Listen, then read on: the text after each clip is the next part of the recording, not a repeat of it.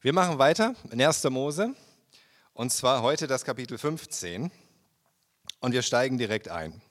Es heißt in Kapitel 15, Vers 1, nach diesen Ereignissen empfing Abraham folgende Botschaft Jahwes in einer Vision.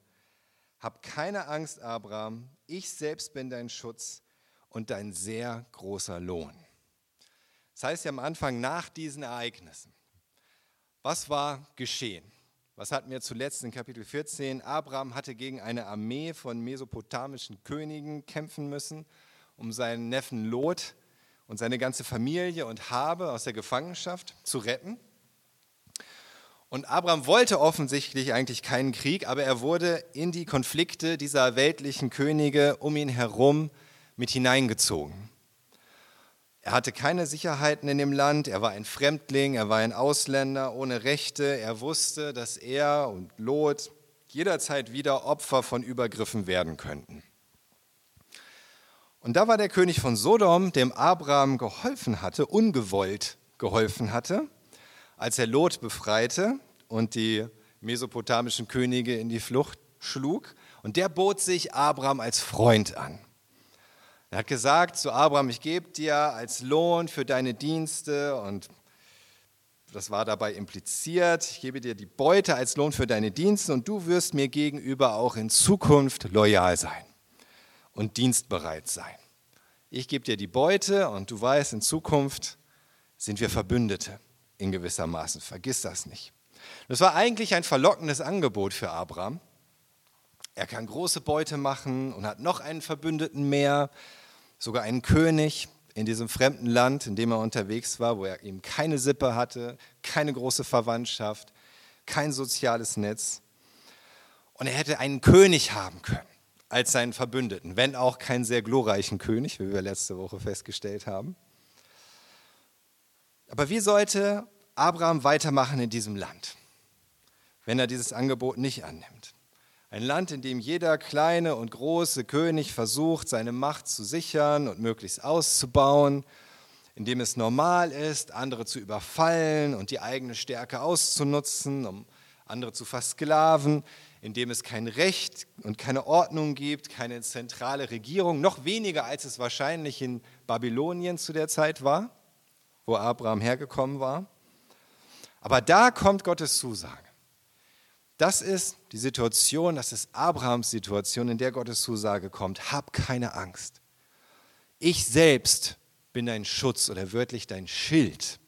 Also es ist eine Waffe. Ich bin dein Schild wie im Krieg, der dem du dich verstecken kannst.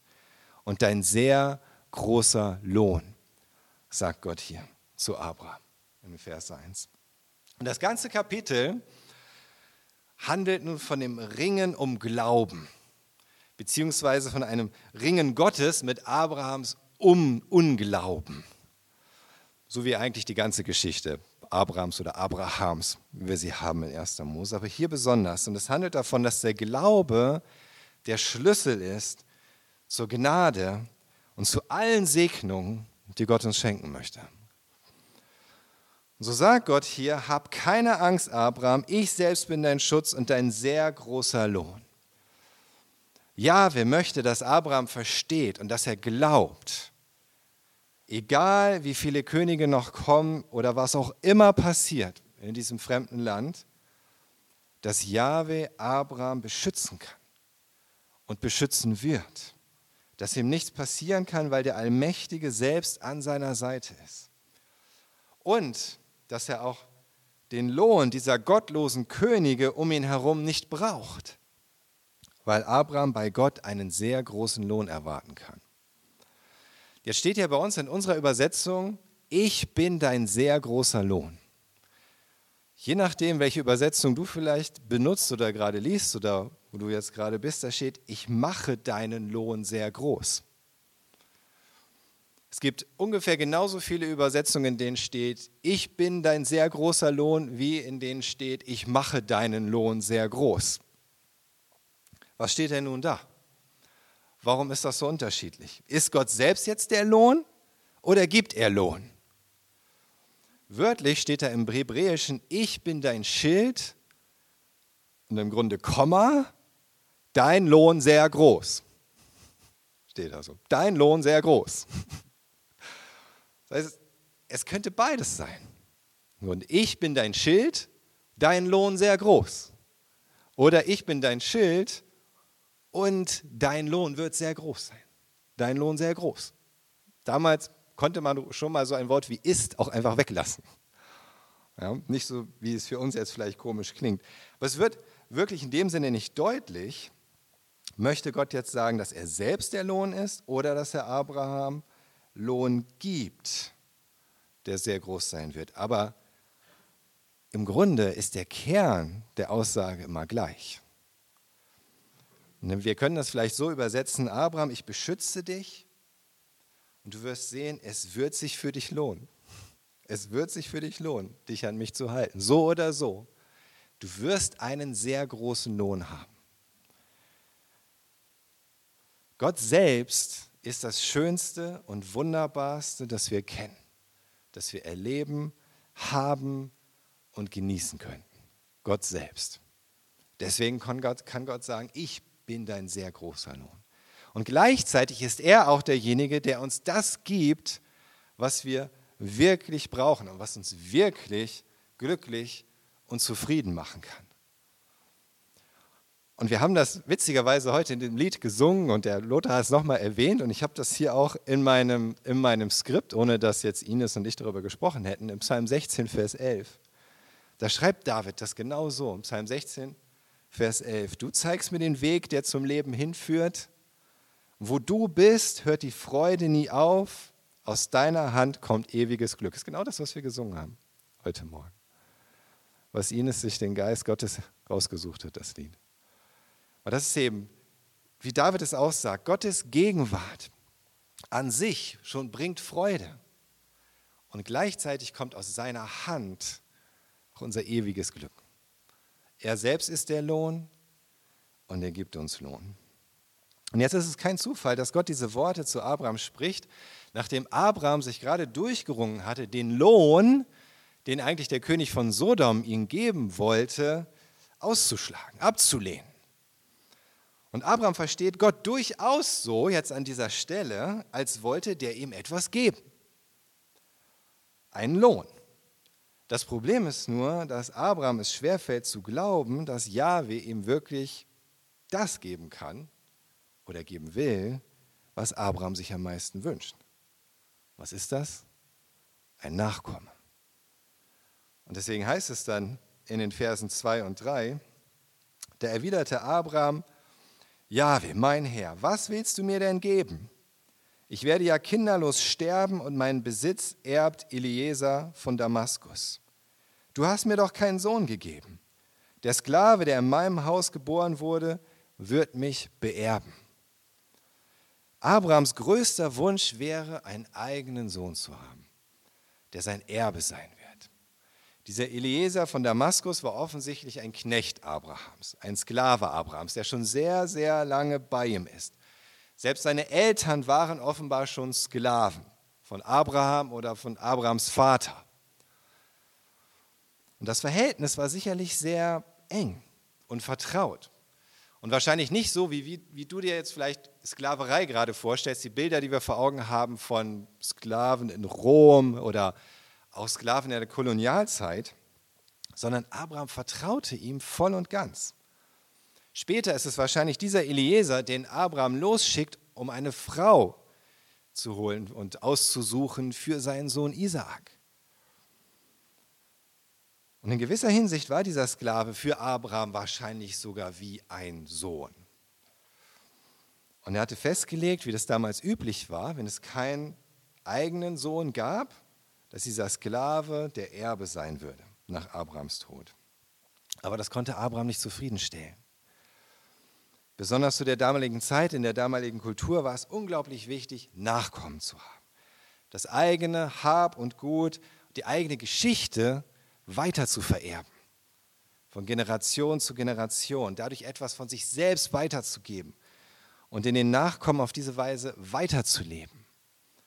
Abraham hatte so viel, so einen großen Besitz, bereits solch einen Erfahrungsschatz, einen guten Namen, aber er hat keinen Nachkommen, um das alles weiter zu vererben. Und das war sein Kummer. Das war das, was ihn belastet hat, was ihn fertig gemacht hat. Und er bezweifelte, dass Gott ihm diesen Lohn, den er sich wünschte, geben würde. Denn er sagt, du hast mir doch keinen Sohn gegeben. Du, du hast mir doch keinen Sohn gegeben. Wenn, dann müsste ich ihn doch von dir bekommen, aber du hast ihn mir nicht gegeben. Und dann heißt es in Vers 4 und 5, da kam das Wort Jahwes zu ihm. Nein, er wird nicht dein Erbe sein, sondern einer, den du zeugen wirst. Der soll dich beerben. Darauf führte er ihn ins Freie und sagte, blick doch zum Himmel auf und zähle die Sterne, wenn du es kannst. Und er fügte hinzu, so wird deine Nachkommenschaft sein. Wieder bestätigt Jahwe dieses Versprechen an Abraham, dass ihm eine große Nachkommenschaft geben wird. Und diesmal weist er ihn auf die Sterne hin. Hast du mal versucht, mit bloßem Auge die Sterne zu zählen? Jetzt denkst du vielleicht, nee, das geht ja gar nicht. Doch, das geht. Das hat man damals schon gemacht. Und man wusste, dass es so insgesamt, wenn du beide Hälften zusammenzählst, die Sterne, die du auf der Nordhälfte sehen kannst, die Sterne, die du auf der Südhälfte sehen kannst, dann kommst du so auf 5.000 bis 6.000 Sterne, die du mit dem bloßen Auge zählen kannst. Und die Menschen damals dachten im Allgemeinen, das ist die Anzahl der Sterne, die es gibt. Aber Gott sagt hier, dass es viel mehr sind. So viele, dass man sie gar nicht zählen kann. Wisst ihr, wovon man heute so schätzt, dass es wahrscheinlich mindestens so viele Sterne gibt? So ungefähr? Eine Milliarde, zehn Milliarden, eine Billion. 70 Trilliarden schätzt man, dass es mindestens Sterne gibt. Das ist eine 7 mit 22 Nullen. Ich habe sie euch hier mal aufgeschrieben und alle abgebildet. Das könnt ihr mal nachzählen. Und das bedeutet, Gott hat tatsächlich einen sehr großen Lohn für Abraham. Noch viel mehr, als Abraham es sich vorstellen konnte. Abraham denkt, er kriegt nicht mal einen Nachkommen. Und Gott sagt ihm, du kriegst im Grunde unzählbare Nachkommen. So groß wird die Nachkommenschaft sein, dass man sie gar nicht zählen kann. Und dann heißt es hier in Vers 6, Abraham glaubte Jahwe und das rechnete er ihm als Gerechtigkeit an. Abraham glaubte Jahwe und das rechnete er, rechnete er ihm als Gerechtigkeit an. Und das ist der Dreh- und Angelpunkt dieses ganzen Kapitels. Im Grunde der ganzen Geschichte Gottes mit Abraham. Zwei Dinge sind hier erstaunlich, finde ich erstaunlich. Vielleicht findest du noch mehr erstaunlich. Ich finde zwei Dinge hier erstaunlich. Erstens, dass Gott, dass Abraham wirklich Gott geglaubt hat. Vielleicht findest du das ja irgendwie selbstverständlich, vielleicht hast du das auch schon so oft gelesen oder es ist ja auch klar. Aber Abraham hat dir wirklich Gott geglaubt obwohl er kein Nachkommen hatte, obwohl er schon annähernd uralt war, später noch älter, bevor er den Nachkommen bekommt, wo seine Frau noch nie Kinder bekommen konnte. Und ihm dann noch erzählt wird, du wirst eine Nachkommenschaft haben wie die Sterne am Himmel. Und ich sage, selbst wenn Abraham davon ausgegangen ist, dass es 5.000 bis 6.000 sind, war das schon ziemlich viel. Aber er hat geglaubt. Abraham hat tatsächlich Gott geglaubt. Er fing an, Gott wirklich zu glauben. Nicht nur an Gott zu glauben, dass es ihn gibt, dass dieser Jahwe ein Gott ist, der helfen kann. Dieser Jahwe, der wollte, dass Abraham seine Heimat verlässt, der ihm auch bis hierher beigestanden hat, offensichtlich, irgendwie. Sondern Abraham fing wirklich an, den Worten Jahwes zu glauben, und zwar allen seinen Worten zu glauben. Nicht mehr nur dem zu glauben, was Abraham selbst für möglich hielt. Oder was realistisch war oder was sich mit seinen Erfahrungen deckte oder sichtbar war oder wahrnehmbar war. Abraham glaubte Gott, wenn der zu ihm sagte, dass er Abraham beschützen wird, dass er ist wie ein Schild für ihn, dem niemand vorbeikommt, egal was kommt, egal wer kommt. Und er glaubte, dass er Abraham beschenken würde so wie er es sich selbst gewünscht hat und mehr als er sich vorstellen konnte. Abraham glaubte, dass Gottes Worte wahr sind und zuverlässig in allem, was er sagte und dass Gott tatsächlich dieser Allmächtige ist, der alles wahr machen kann, was er ankündigt. Auf einmal waren Gottes Worte für Abraham Wahrheit. Wahrheit, die ist Wahrheit, die sein wird. Das ist das erste Erstaunliche daran. Abraham glaubte. Würdest du das glauben? Und das zweite Erstaunliche ist, dass es dann heißt, und das rechnete Gott ihm als Gerechtigkeit an. Das rechnete Gott ihm als Gerechtigkeit an. Wieso überhaupt Gerechtigkeit an dieser Stelle? Gott hat bis hierher zu Abraham noch nie irgendwas über Gerechtigkeit gesagt oder von ihm Gerechtigkeit verlangt. Das ist irgendwie eingefordert. Bisher ging es nur darum, dass Abraham dem Ruf Gottes folgen sollte. Seine Heimat verlassen, seine Familie, seine Sicherheiten zurücklassen, in ein anderes Land gehen. Ja, wir folgen, ihn besser kennenlernen, dabei sogar noch viel Besitz, Reichtum anhäufen. Was soll die Gerechtigkeit hier? Warum sollte Abraham das brauchen? Das ist doch die Frage an dieser Stelle, oder? Warum sollte Abraham das überhaupt brauchen? Und warum sollte Gott das interessieren? Die Gerechtigkeit Abrahams. Und das ist der springende Punkt, weil es hier auch bei der ganzen Geschichte mit Abraham sowie bei der ganzen Geschichte Gottes mit der Menschheit, seit Adam und Eva im Garten Eden, seit dem Mord Kains an Abel, bei der Rebellion und der Verdorbenheit der Menschen vor der großen Flut, die dann bei der großen Flut vernichtet wurden, bis auf Noah und seine Familie, die gerettet wurden. Beim Turmbau zu Babel, bei dem Stolz und der Überheblich Entschuldigung, Überheblichkeit der Menschen, die dann schlussendlich zu der Sprachenverwirrung und der Zerstreuung führten. Immer, immer ging es um diese Sache, die Gerechtigkeit. Die Ungerechtigkeit der Menschen, die auch Sünde genannt wird. Die Rebellion gegenüber Gott. Die Schlechtigkeit in den Herzen der Menschen. Die Bosheit gegenüber einander dass das zwangsläufig zu Gottes Zorn führt, weil Gott selbst heilig ist und gerecht ist und Ungerechtigkeit nicht ungestraft lassen kann. Und weil Leben und Sterben in Ungerechtigkeit und Sünde die ewige Verdammnis und ewiges Leid zur Folge hat. Deswegen ist die Gerechtigkeit hier wichtig. Paulus schreibt in 2. Korinther 5, Vers 10, denn wir alle müssen vor dem Richterstuhl des Christus erscheinen. Und dann wird jeder den Lohn für das bekommen, was er in seinem Leben getan hat. Mag es nun gut oder schlecht gewesen sein. Und im Hebräerbrief heißt es sogar in Hebräer 10, Verse 30 bis 31, denn wir kennen den, der gesagt hat, die Rache gehört mir, ich werde vergelten, und auch der Herr wird sein Volk richten. Es wird schrecklich sein, dem lebendigen Gott in die Hände zu fallen. Deswegen ist Gerechtigkeit wichtig. Sind nicht die Kriege oder die persönlichen Kämpfe von Abraham oder die Kinderlosigkeit Abrahams und Sarais oder die Frage, wer welches Land bekommt.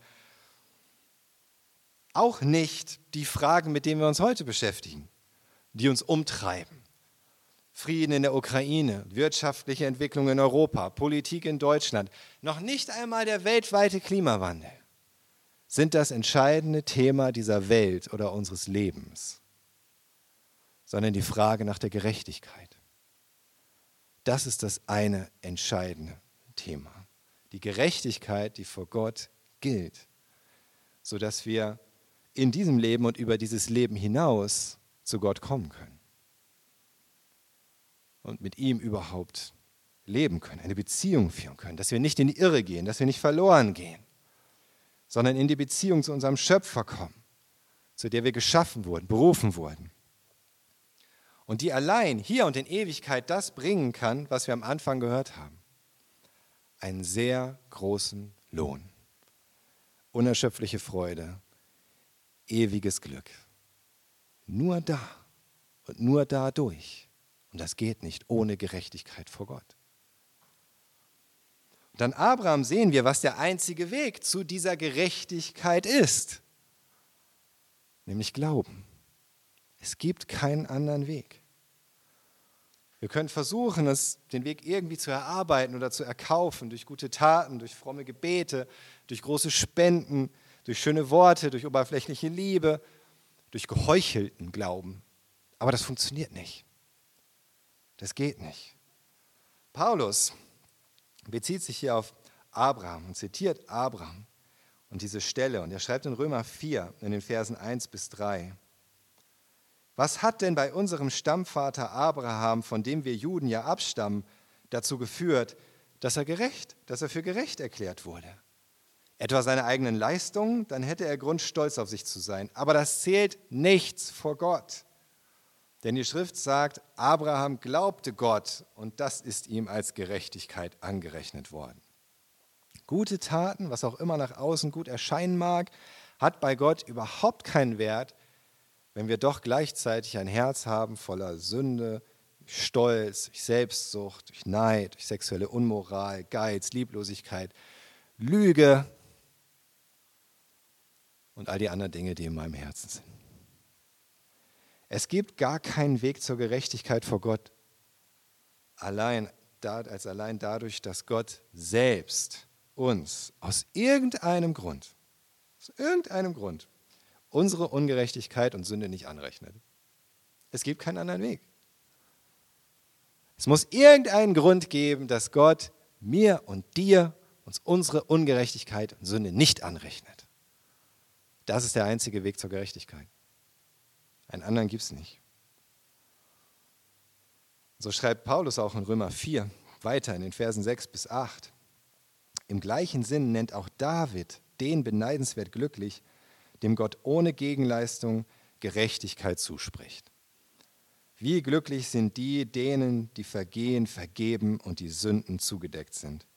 Wie sehr ist der zu beneiden, dem der Herr die Sünde nicht anrechnet. Und das sagt der große König David. Einen gerechteren König hat Israel nie gehabt. Er sagt, wie glücklich die, denen Gott die Sünde nicht anrechnet. Wie wurde Abraham gerecht vor Gott? Durch seine Leistung, weil er nach Haran gezogen ist, aus Ur in Chaldea und weitergezogen ist bis nach Kanaan, weil er das alles auf sich genommen hat, weil er in Zelten wohnte und sich von dem gottlosen Treiben seiner Zeitgenossen in den Städten der Jordanebene fernhielt. Das war alles gut. Aber nichts davon konnte ihn gerecht machen vor Gott. Auch Abraham war ein ungerechter Sünder im Herzen und auch immer wieder in seinen Taten, wie alle anderen auch. Aber was Abraham unterschied, war, dass er Gott und seinem Wort glaubte. Er glaubte. Durch seinen Glauben wurde schon für Abraham wirksam, was 2000 Jahre später von einem seiner Nachkommen, von denen er gar nicht glauben konnte, dass er sie haben würde, dem menschgewordenen Sohn Gottes, Jesus Christus, erwirkt wurde.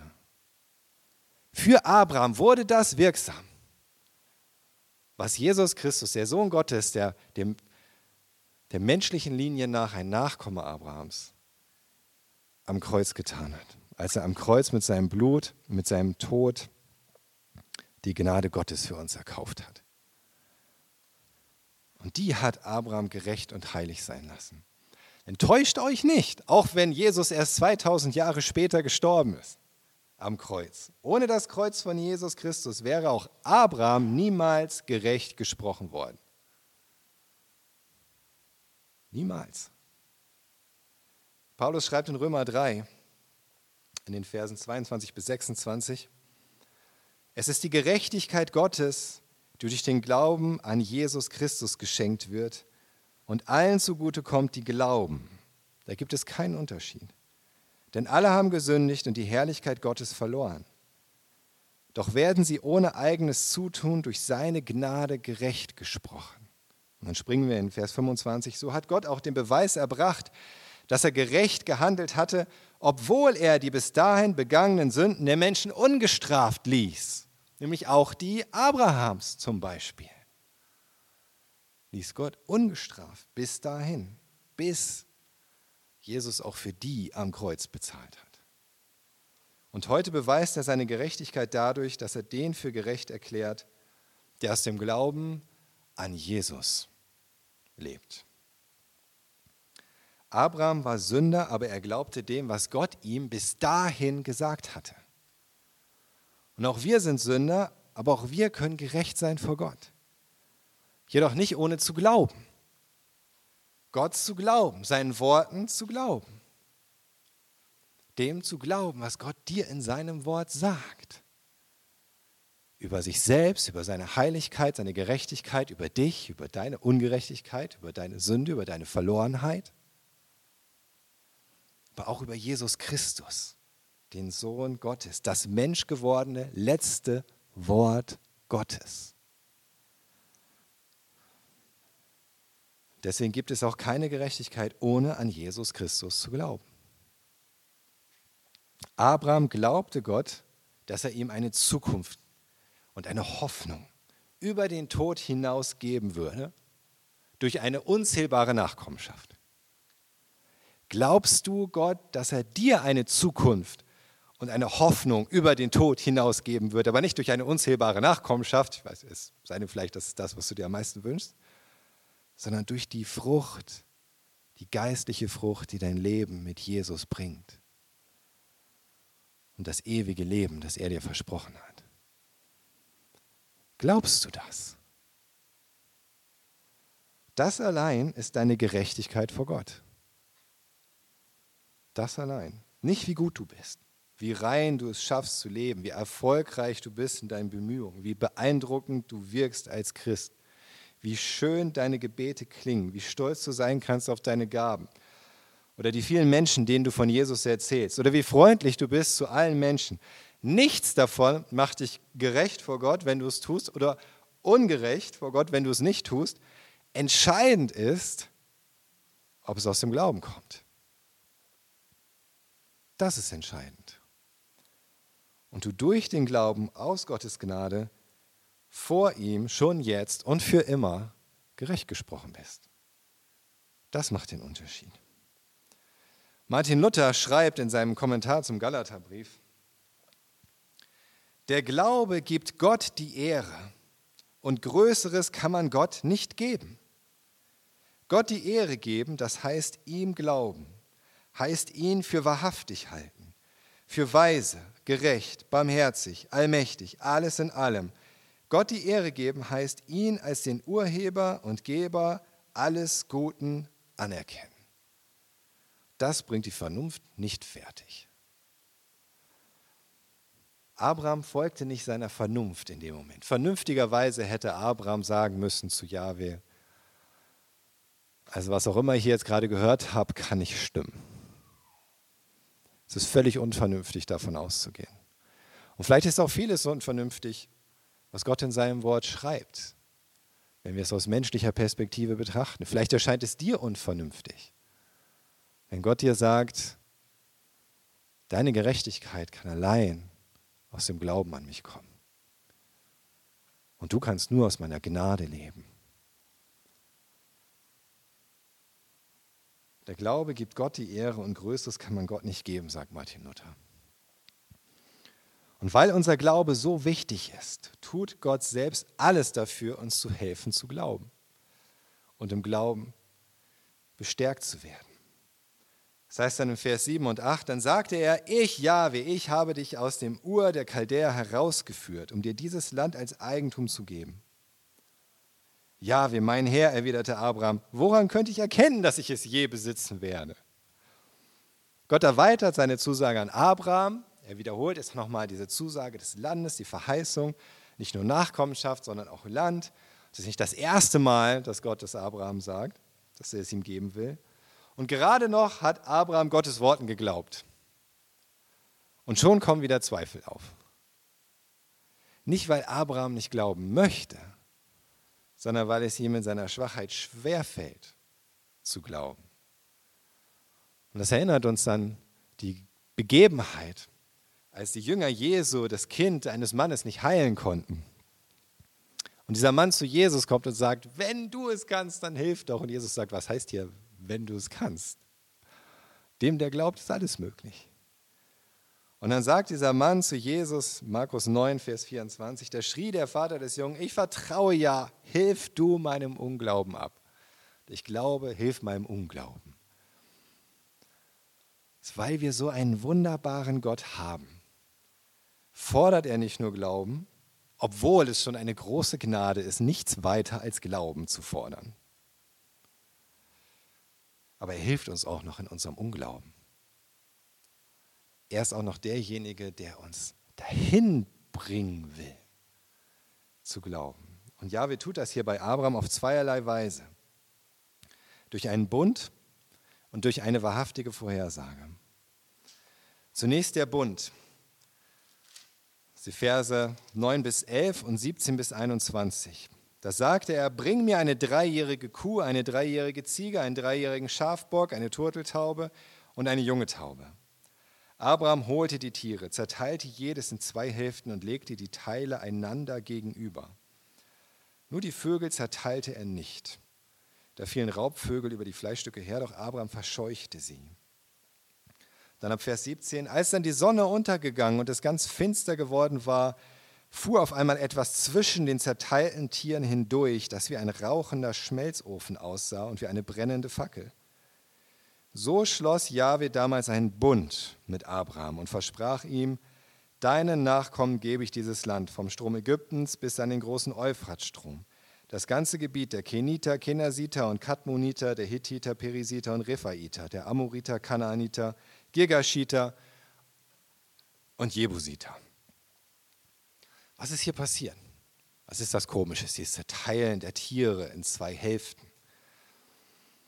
So hat man damals einen Bund geschlossen, indem man Tiere zerteilte. Deswegen sagt man auf Hebräisch auch einen Bund schneiden. Nicht wie auf Deutsch einen Bund schließen, sondern einen Bund schneiden. Und dann ist man zwischen den zerteilten Tieren hindurchgegangen mit einer Fackel in der Hand und das sollte diese Ernsthaftigkeit des gegenseit der gegenseitigen Zusagen unterstreichen durch einen Schwur. Und dieser Schwur, der beinhaltete im Grunde, sich selbst einen Fluch aufzuerlegen. Dass man das gleiche Schicksal wie die Tiere erleiden soll, wenn man sich nicht an den Bund hält. Das war damit verbunden. Und genau das tut Gott hier mit Abraham. Er schließt diesen Bund und er nimmt dabei alles auf sich. Er allein geht wie eine brennende Gottesfackel zwischen den Tieren hindurch. Abraham nicht. Er allein offenbar. Und Gott allein verpflichtet sich an dieser Stelle zu seiner Zusage, ohne dass Abraham sich zu irgendeiner Gegenleistung verpflichten muss, außer der, dem Bund zu glauben. Das ist alles. Und Gott allein verflucht damit sich selbst, sollte der Bund gebrochen werden. Und genau das passiert schließlich auch. Die Nachkommen Abrahams, die Israeliten und die Nachkommen der Israeliten, die Juden, übertreten diesen Bund immer und immer wieder. Sie brechen ihn, indem sie nicht nur anderen Göttern und Götzen nachlaufen und dienen, sondern Jahwe den Rücken zukehren und nicht einmal mehr seinem Wort glauben bis dahin, dass sie seinem letzten und ultimativen Wort, Jesus Christus, auch nicht glauben, sondern ihn ablehnen. Und wer muss dafür sterben? Wer stirbt? Gott selbst in seinem Sohn Jesus Christus. Gott erfüllt am Kreuz im Grunde auch diesen Bund, den er mit Abraham geschlossen hat. Diesen Bund des Glaubens nimmt es selbst auf sich, die Strafe dafür, dass sie nicht geglaubt haben, ihn abgelehnt haben. Und während dieser Bundeszeremonie tut Gott aber noch etwas. In den Versen 12 bis 16. Da heißt es, und als die Sonne unterging, fiel ein Tiefschlaf auf Abraham und eine unheimliche, erdrückende Angst legte sich auf ihn. Wirklich ein Schrecken und eine tiefe Finsternis. Da sagte Jahwe zu ihm, du sollst jetzt erfahren, dass deine Nachkommen als Fremde in einem Land leben werden, das ihnen nicht gehört. Dort werden sie unterdrückt und zu Sklavendiensten gezwungen, 400 Jahre lang. Aber auch das Volk, dem sie dienen müssen, wird mein Strafgericht treffen, und dann werden sie mit großem Besitz von dort wegziehen. Du selbst wirst ein hohes Alter erreichen und in Frieden sterben und begraben werden. Erst die vierte Generation wird hierher zurückkehren, denn die Schuld der Amoriter hat noch nicht ihr volles Maß erreicht. Jahwe lässt Abraham erfahren, was seinen Nachkommen zustoßen wird, bevor sie dauerhaft in das verheißene Land kommen können. Sie werden unterdrückt werden, sie werden versklavt werden in einem anderen fremden Land, nämlich in Ägypten. Und Abraham spürt die Angst und den Schrecken von dem, was auf seine Nachkommen zukommen wird. Gott lässt Abraham das spüren. Und Gott zeigt damit drei Dinge. Das erste ist, Gott erweist sich als ehrlich. Jahwe enthält Abraham die Wahrheit nicht vor, dass das Leben von dessen Nachkommen auf sehr harte Weise auf die Probe gestellt wird, dass sie durch sehr harte Zeiten gehen müssen. Gott hat es nicht nötig, das zu verschweigen, um Abrahams Glauben irgendwie sich zu erschleichen.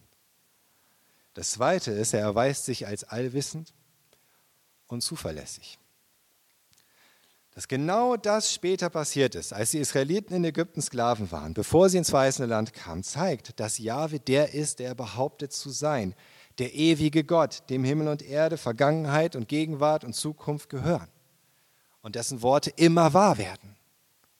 Immer. Und das Dritte ist, er erweist sich als gerecht. Wenn er auch am Ende sagt, die Schuld der Amorite hat noch nicht ihr volles Maß erreicht. Er zeigt, es ist nicht eine Laune oder Bevorzugung Gottes, die den Grund bildet, warum die Nachkommen Abrahams das Land der Amoriter einnehmen sollen, sondern es ist letzten Endes die Schuld der Amoriter, die Ungerechtigkeit der Menschen in dem Land, die schließlich das Urteil bringt und die Vernichtung über sie. Gott ist gerecht. Ja, wer hätte diesen Bund mit Abraham nicht schließen müssen schon gar nicht ohne eine Gegenleistung zu erwarten. Er hätte Abraham auch diese Dinge über die Zukunft seiner Nachkommen nicht sagen müssen. Und er tut das alles, damit Abraham erkennt, dass er Gott rückhaltlos glauben kann. In allem. Und damit sein Glaube für immer seine Gerechtigkeit ist. Und dass er so die Gnade Gottes empfängt. Wisst ihr was? Jesus Christus lädt uns genauso zum Glauben ein. Und auch er ringt um unseren Glauben. Er ringt um deinen Glauben, um dein Vertrauen. Im Abendmahl, das wir auch gleich zusammen feiern werden, setzt er einen Bund mit uns ein. Er schließt einen Bund, ohne eine Gegenleistung zu erwarten. Er sagt, das ist mein Bund mit euch. Und er besiegelt den Bund mit seinem eigenen Blut. Er ist wahrhaftig mit uns, wenn er ankündigt, dass seine Nachfolger immer wieder in dieser Welt werden leiden müssen, so wie er es angekündigt hat für die Nachkommen Abrahams. Auch Jesus hat uns das angekündigt, er hat das nicht verschwiegen. Dass auch seine Nachfolger unterdrückt werden würden, verfolgt, manchmal versklavt. Er sagt in Johannes 16, Vers 2, man wird euch aus den Synagogen ausschließen. Ja, es kommt sogar eine Zeit, in der die, die euch töten, meinen, Gott einen Dienst damit zu tun. Das war damals so und ist heute immer noch so. Matthäus 10, in Versen 21 bis 22 sagt Jesus, Brüder werden einander dem Tod ausliefern und Väter ihre Kinder. Kinder werden sich gegen ihre Eltern stellen und sie in den Tod schicken. Und weil ihr euch zu mir bekennt, und das ist der Grund, warum hier Eltern ihre Kinder in den Tod schicken und Kinder ihre Eltern, weil die sich bekannt haben zu Jesus, dann werdet ihr von allen gehasst werden, aber wer bis zum Ende standhaft bleibt, wird gerettet. Wer bis zum Ende standhaft bleibt, wird gerettet. Und gleichzeitig haben wir in Jesus Christus die gleiche Zusage und noch viel weitreichender und reicherer Form, dass unser Lohn sehr groß sein wird. Schaut mal in Hebräer 10, Vers 35. Werft diese Zuversicht doch jetzt nicht weg und mit ihr eine so große Belohnung. Egal was dir geschieht in deinem Leben, wirf deine Zuversicht, dein Vertrauen auf Gott nicht weg. Denn damit würdest du die größte Belohnung und das Größte und Wunderbarste und Beste in deinem Leben mit wegschmeißen. Und zuletzt in Hebräer 10, Vers 39. Doch wir gehören nicht zu denen, die sich abwenden und so in ihr Verderben rennen. Nein, wir gehören zu denen, die glauben und so das Leben gewinnen. Glaube Gott. Glaube ihm, glaube seinem Wort. Das, was er dir sagt in seinem Wort.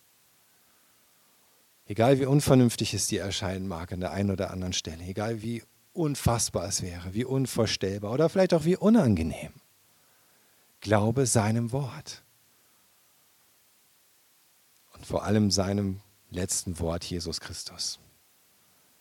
Egal was geschieht, das ist deine Gerechtigkeit. Das ist dein Leben. Amen.